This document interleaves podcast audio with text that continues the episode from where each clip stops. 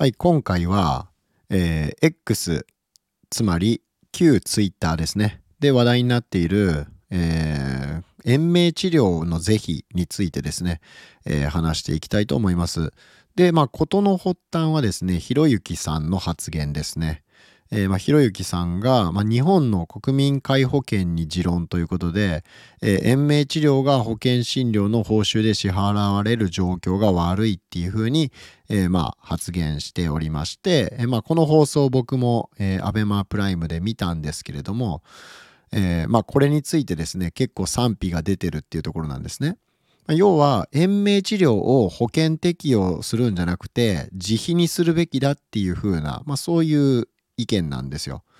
でまあそれに対して、えー、まあすごい反論する人もいたりだとかそうだそうだそうすべきだっていうふうにいる人もいて、えー、まあ結構ねお医者さんと、えー、まあそのお医者さんを批判する側の人たちが、えー、論争を繰り広げたりとかします。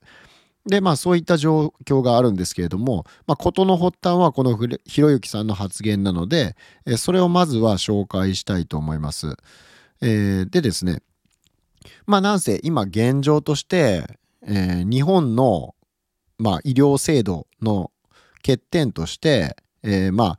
後期高齢者が1割負担ですと。であとは延命治療が保険で行われていますと。いうことで、えー、延命処置をすることによってどんどんね、えー、まあ高齢者に対して財源をどんどん使っていってしまっていて、えー、本来もっとね次世代に投資すべきお金が高齢者に消費され続けてしまっているっていう現状があると。えだからまあそれをななんとかした方がいいよねっていう風な話は、まあ、前々からそのツイッター X の方で、まあ、出てたわけなんですよ。なんですけど、まあ、今回この延命治療について、ま、ひろゆきさんが、えーまあ、言及したアベマプライムで言及されたことによって、ま、その話が結構過熱してるっていうところ、ま、そういった流れがありますと。えー、で、えま、ひろゆきさんこのように言われてます。え、これはですね、え、スポニチの記事ですね。えー、それを紹介します。え、っとはい、ここですねスウェーデンだったりフランスだったりヨーロッパは割と国民皆保険なんですけど、えー、高齢者の延命治療が保険の、えー、診療の対象じゃないんですよと。で日本の場合は胃ろとかですね、えー、まあ、そういうのも保険で降りるんですけど僕が知る限り胃ろうが保険で降りる国ってないんですよと。まあ、事故とかそういうのは別だけどえ胃ろうは、まあ、カテーテルから体内に栄養分を注入する処置で延命治療などに使われますと。で回復の見込みがない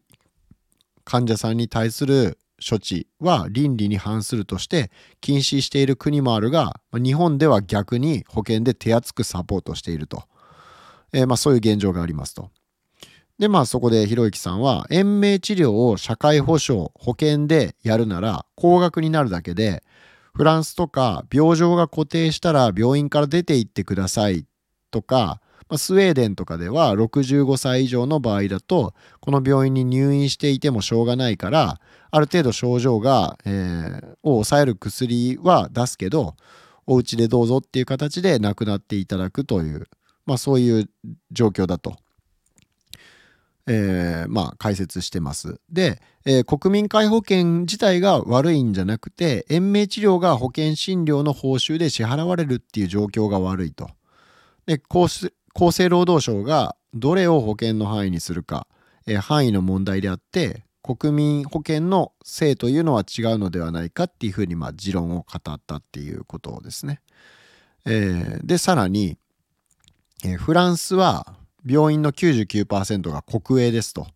だからまあお金をね稼ぐための医療っていうのがまあ必要ないと、えー、お金を稼ぐ必要がないとお医者さんがですね。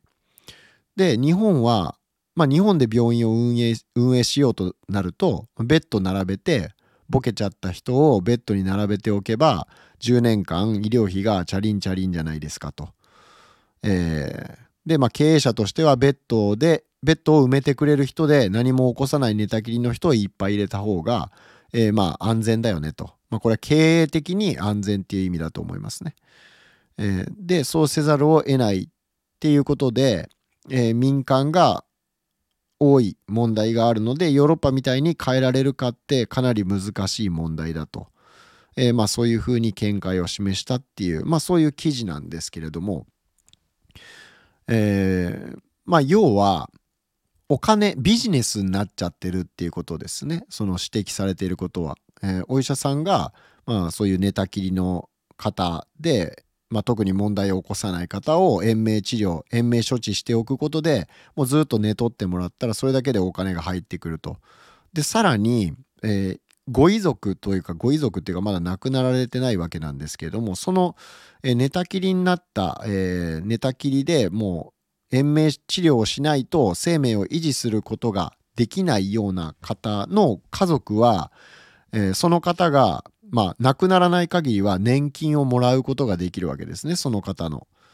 えー、まあだからその家族にとっても年金をもらい続けれるっていうメリットがあるし、えー、病院にとっても利益につながるということだから病院とその利用する側に、えー、メリットが生じてしまってるっていう状況なわけですね。でそれって問題あるんじゃないですかと。そこにかけてるお金があるんだったらもっと、えー、まあ、子育て世帯の支援だとか、まあ、そういうね、えー、まあ、少子化って今すごい問題になってるわけじゃないですか。え、まあ、それを解決するためにお金を投資するっていうことをやっていかないと、えまあ、高齢者医療に過剰にお金、まあ、資源を使ってしまうことによって、え次の、え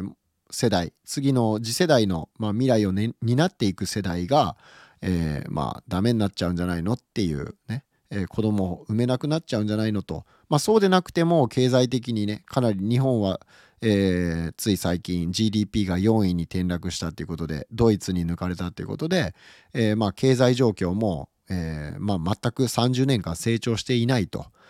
いうところでで給料も増えていない。実質賃金はむしろ下がっているということなので、まあ、物価は上がっているし、えー、物価そう物価は上がっている状態なのに、えー、税金は増えていると。だから物価は上がるわ税金は増えるわで、えー、働いても手元に残るお金が、まあ、そんなにないと。大部分も持っていかれてしまうと、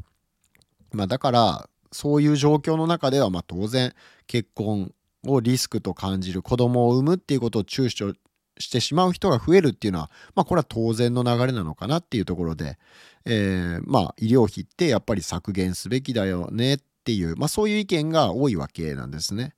え、で、まあ、当然ですね高齢者はそれに反対するわけですよね。えーまあ、なぜなら1割負担が3割になったら、えー、単純にね、えー、20%増えるわけなんで、えーまあ、2割増えるってなったら例えば1万円の医療が、えー、1,000円だったのが3,000円になってしまうわけですよね。でもうそういうので、えー、まあ医療が受けられなくなっちゃうじゃないかとまあ頼れなくなっちゃうなっちゃうじゃないかとまあそういった意見が出てくるのは当然だと思います。えー、まあそういう流れがあるという中で、えー、このツイッターですねを今度は紹介します。えー、那須優子さんというね、えー、産経新聞新聞社の記者から、えー、看護看護師になられた方ですかね医療ジャーナリストっていうふうに書かれてますね。えー、でまあそういう方なんですけれども、えー、その方がね、えー、まあこういったことをツイートされてます。えー、まずねここに画像がある画像が出てるんですけれども、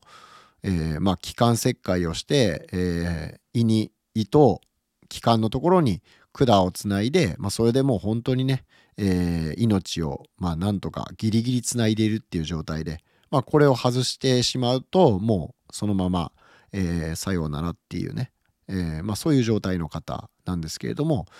えー、じゃあそもそも論としてひろゆき氏が問題提起してくださった老人への過剰な延命治療とは、えー、1本人は自発的に呼吸することができないえー、喉に穴を開けられて悲鳴も上げられません。意思表示なんて不可能。2番、喉は常に乾燥し焼かれるような痛みが死ぬまで続きます。えー、唾も痰も吐き出せないので30分に1回は白目を向くような、えー、吸引が必要だと。で4手足は固まって枯れ木状態。5それでも自力でおしっこ出せないので枯れ木のような足をこじ開けて、えー、陰部を晒して正規に管を入れます。6女性は羞恥心と固まった、えー、股関節をこじ開けられる激痛男性は陰茎に、異物を入れられる激痛に声が出ない代わりにうめきます7、えー、胃ろうから栄養剤かっこ1日1800円を入れますが、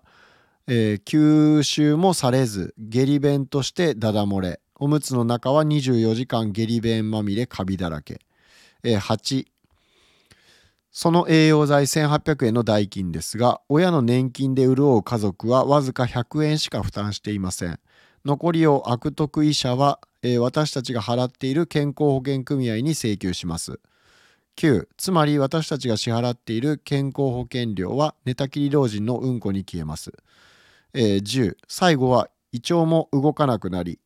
栄養剤のゲロが、えー、肺にまで逆流。ということで、えー、哀れな寝たきり老人はゲロが肺の隅々まで詰まって窒息死します。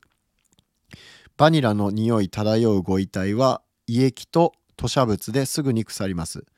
つまり高齢者への延命治療とはバカ息子バカ娘が親の年金で遊んで暮らしたいばかりにわずか1日1,000円の自己負担だけで他人様が納めた税金と社会保険料を散財して老人虐待しているに過ぎません。えー、っとまあそういうことをね、えー、ツイートされていて最後に、えー、高齢者を安らかにお見送りしませんかというふうな、えー、ところで、まあ、これ画像とともにね、えー、ツイートされているっていう、まあ、ことなんですけれども、えー、まあね本当にこの文章を、まあ、読み上げていてもですね、まあ、かなり、延命治療って本当にどうなんだろうなっていうふうに考えさせられますよね。でまあ僕自身高齢者医療に携わっている人間なので、えー、まあいろんな方のお話を聞いてきました。でその中で共通しているのは延命治療なんて受けたくないっていう方がもうね、えー、全員と言っていいほど、えー、そういうふうに言われます。えー、で先日放送された ABEMA プライムでも、え統計データが出ていましたがそれによると91%は延命治療を受けたくないというふうに回答してたわけなんですね。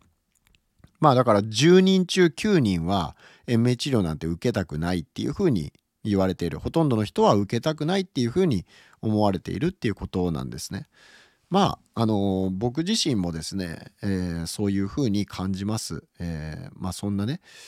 えー、ただ本当に生きているって言えるのかなっていう状態ですよねこれって。だから、あの、こういうふうに延命をすることによってお医者さんが儲かる得をするだとかその保護者の家族が、え、年金を受け取ることができるからこういった処置をするっていうね処置を希望するっていうのはえ、本当にねもうその本人の意思がどうこうじゃなくてそういうふうに家族が希望するから、まあ、お医者さんはね、え、そんなことできませんっていうふうには言えないわけですよね。まあ、だから、えー、まあ言えないというか言っても聞き入れない方も中にはいるでしょうしね、え、正義感を持っていやもうそういうことはねあのもうしても仕方ないですよって言って言うようなお医者さんもいると思うんです中にはね。えー、だけどまあ実際はえー、それで訴えられたりしたらね、えー、まあ訴えられるリスクもゼロではないですから、え、まあ最終的には保護者の、え希望に従うとかね、えそういった話になると思うんですけれどもまあ実際のところそういった状況になってみないと分かんないよっていう方もおられるとは思うんですけれどもまあなかなかねそれによって、まあ、そういうケースがたくさんあると、えー、当然その費用っていうのは、まあ、現役世代が負担している税金から、えー、支払われているわけなので、まあ、やっぱり制度改正が必要なんじゃないかなっていうところですね。えー、でまあ僕自身はこれに関してどう思うかっていうと、えー、まあ結論から言いますと、うん、僕自身も、えー、延命治療はあの保険適用をやめるべきだというふうに考えています。そして、えー、全世代、えー、後期高齢者も、えー、1割負担ではなくて3割負担、まあ、全世代一律3割負担に医療費をするべきなんじゃないかというふうに考えています。でその理由としては、えー、やはりですねあの僕自身が年を取った時に3割負担になっているっていうのはもちろん嫌なんですよそれは。えー、やっぱり1割負担で医療を受けれた方がいいって僕自身も思いますよそれは。うん、結局自分も年取って高齢者になるわけなんで、えー、まあ医療費が3割よりも1割の方がありがたいわけですよ。なんだけどもそれでもなんで、えー、3割負担を希望するかっていうのはそれはね、えー、まず医療をそう簡単に利用できてしまう状況自体が僕は、えー、その本人にとってあんまりいいメリットはないと思ってるんですよ。あのっていうのがアメリカ人なんかはものすごい医療費高いから、まあ、ちょっとアメリカの場合極端なぐらい高いんであれなんですけれどもやっぱり医療費が高いから自分で健康管理しなきゃね病気になったらお金かかっちゃうから大変だよねっていうので健康管理をするわけなんですよ。だから、えー、まあその医療費が3割負担になるってなったらやっぱりお金そんなにかけられないから、えー、ちょっとね健康に気をつけなきゃねって、えー、年取ったらあの本当大変だから、えー、病院通わなくてもいいようにあの運動しようとか食事気をつけようとか、まあ、そういった健康意識が高まると思うんですね。その結果、まあ、健康寿命が伸びるっていう形に、えー、まあなればねいいなっていうふうに思ってるわけなんですよ。でちょっと勘違いしてほしくないのは、えー、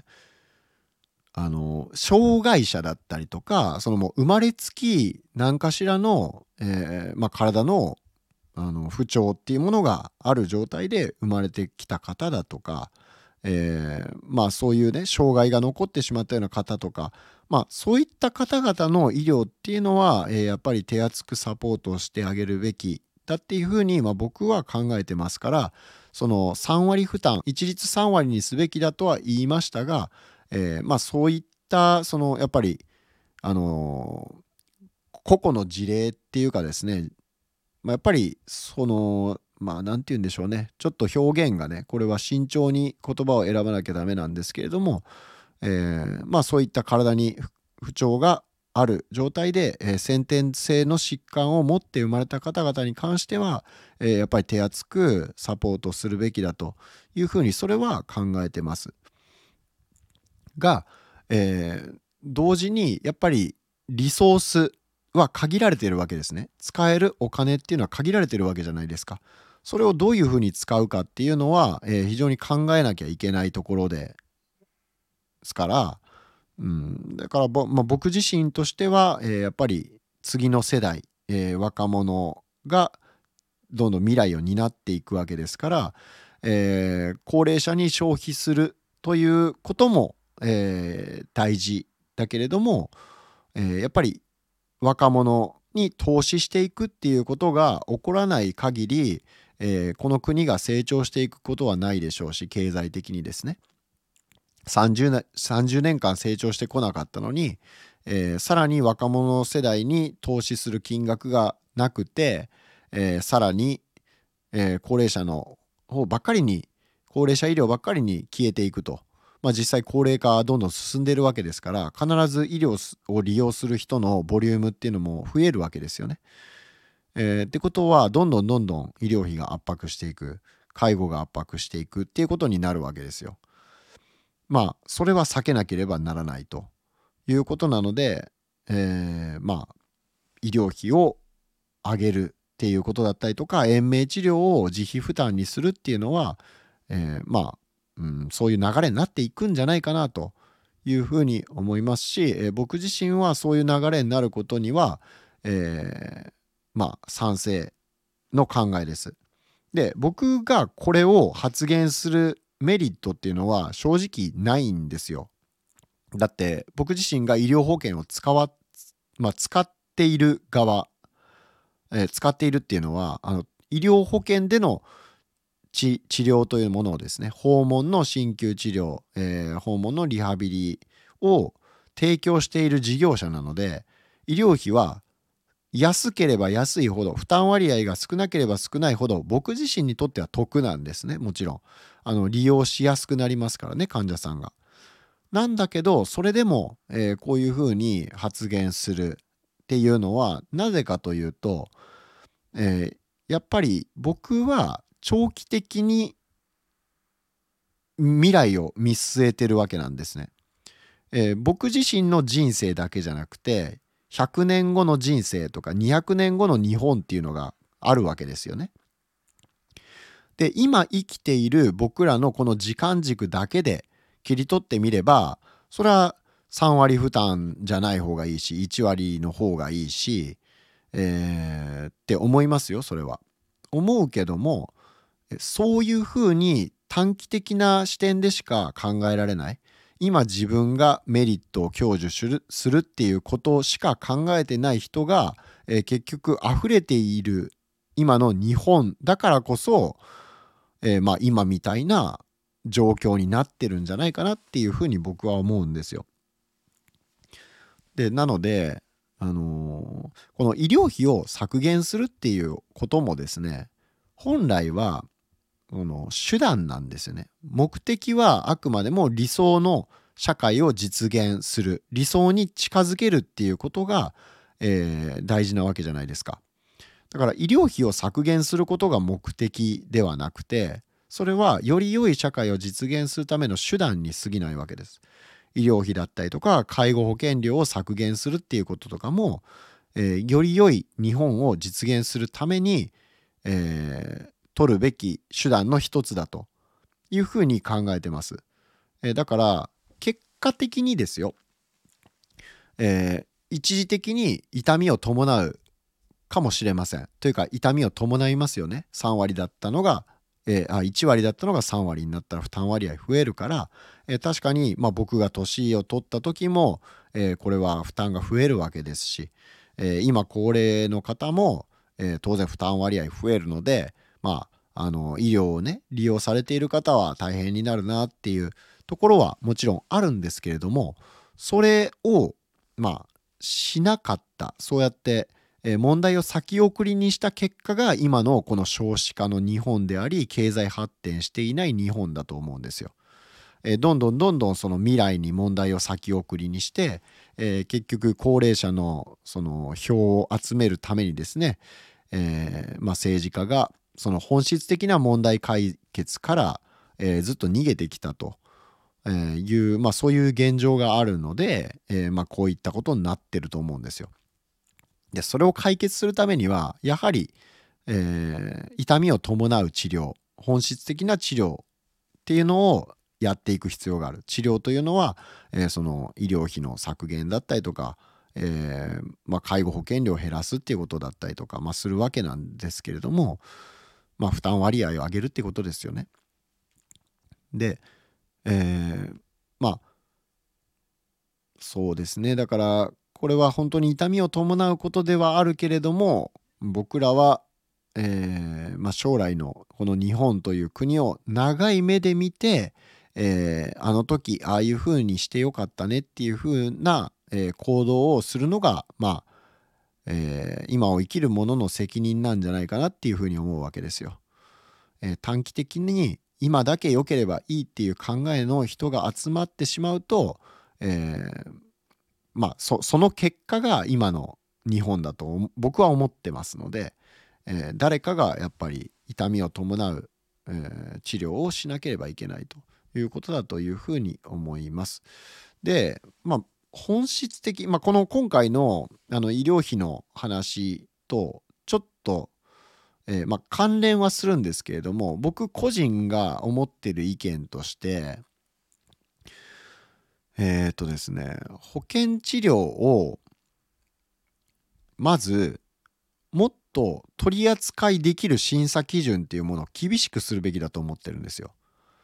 保険治療って今、まあ、僕みたいなこの鍼灸師だったりとか、えー、あるいは柔道整復師だったりアーマーマッサージ指圧師だったりとかそういった人たちが本当にね簡単な、えー、基準さえ満たしていれば、えー、誰でも保険を取り扱って治療院を開業することができるんですね。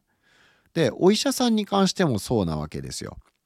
で僕はそれ自体がおかしいんじゃないかなっていうふうに思うんですよ。先ほどまあひろゆきさんがそのフランスでは、えー、ほとんどの病院がもう国営だよっていうふうに、まあ、だからお医者さんは、えー、お金を稼ぐことに必死にならなくてもいいと、まあ、利害関係っていうものが生まれないから、えー、まあ生まれないっていうことですね。なんだけれども、まあ、日本は、えー、まあ、先ほどお伝えしたような理由で利害関係が生まれてしまうから、えー、まあ、患者さんを胃ろうとか、まあ、延命処置をしてベッドに寝てもらってるだけでお金がチャリンチャリン入ってきてしまうわけだからまあ当然中にはそういう選択をねするお医者さんもいるわけですよ。うん、だからそれはやっぱり制度の問題ですよね。で、えー、僕自身はだから保険を取り扱う基準っていうものをものすごくハードルを上げて例えば、えー、合格率10%ぐらいのね10%以下とかえー、まあ、非常に狭き門の、えー、技術試験だとか、まあ、知識を試す試験だとかそういうのを合格した人国家試験とはまた別にですよ。合格した人が初めて、え、保険を取り扱うことができるようになるっていうふうに、まあ、規制をかけないと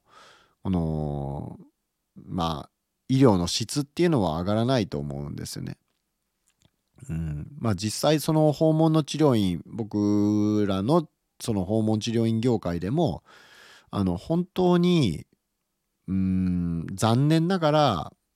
癒しのマッサージみたいなねリラックスをさせることリラックス目的のもう言ってみたら無資格者がリラクゼーションサロンで提供しているマッサージと何ら変わらないような施術しかできないえー、そういった施術を提供している事業者っていうのはあるわけなんですよね。でそれにあのまあ現役世代の税金が使われているっていうのは、えー、まあそれはどうなのかなっていうふうに思うわけですよ。うん。まあだから僕自身は保険の、まあ、その診療所だったりとか、えー、その訪問のまあ、治療院だったりとかの数は減ると思いますよ。それを厳しくすることによって。数は減るけどそれで淘汰される、まあ、人たちっていうのは、まあ、淘汰されるべきだというふうに僕は考えています。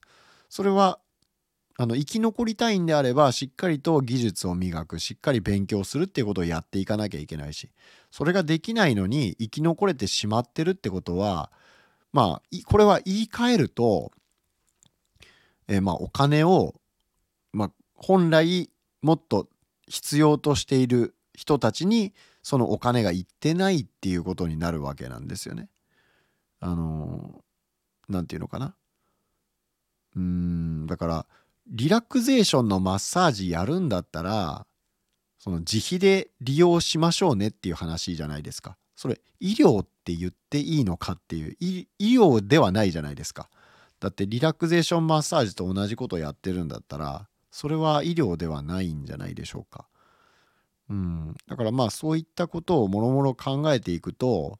えー、僕はやっぱり保険を取り扱いできる基準っていうものをもっと厳しくするべきだっていうふうに考えてます。はい、でねまあちょっと、えー、長くなってしまったんですけれどもまあそういうまあ話が今盛り上がっているわけですね SNS で。で僕はこれに関してはあのうんとにかくより良い社会を実現するためには、えー、我慢しなきゃいけない人たちがいるっていうこと。それをその短期的な視点でしか見れない人が今ってなんか多すぎる気がするんですよ。その何て言うのかな。この国をより良くしたいっていう考えを持ってる人が少ないっていうか愛国心が少ないからなのかな。なんかよくわかんないんですけど。なんか本当に短期的にしか見えてないんじゃないかなっていう人がすごく多くてまあ僕自身も偉そうなことはもちろん言えないんですけれどもただやっぱり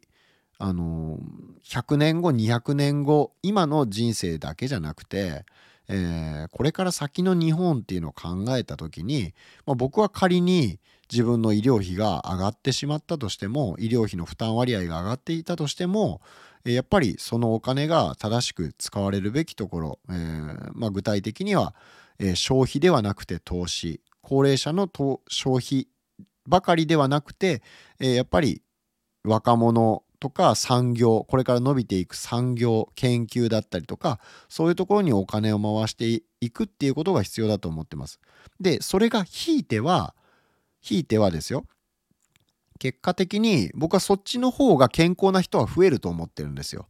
なぜなら、えー、経済成長することによって、えー、税金も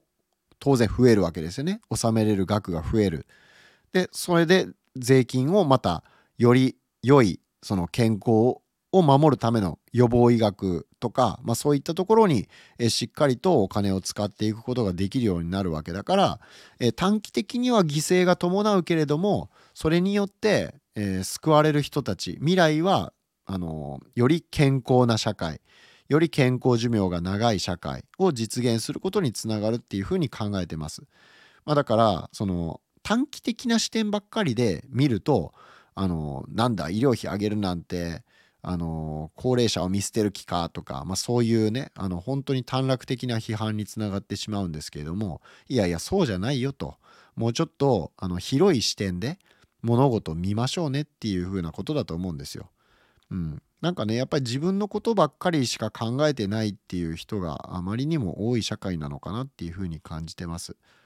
はい、ということで、えー、まあねちょっと偉そうなこと言っちゃいましたが、えー、僕自身も健康に、えー、日々ですねまあこういう医療に関わる、え他人の健康指導をしている立場の人間として、えまあ毎日フィットネスジムには通ってますし、えまあ温泉とかねまあ毎日入ったりとか、えまあ食べ物気を使ったりだとかまあそういったことをしているわけなんですけども、えそれはやっぱり自分が実践してないのにそんな偉そうなことをお前はどうなんだっていう話になるじゃないですか。まあ、だからこそあの人にちゃんと、えー、そういった指導をできる立場であるためにも、えー、自分自身は実践者であろうと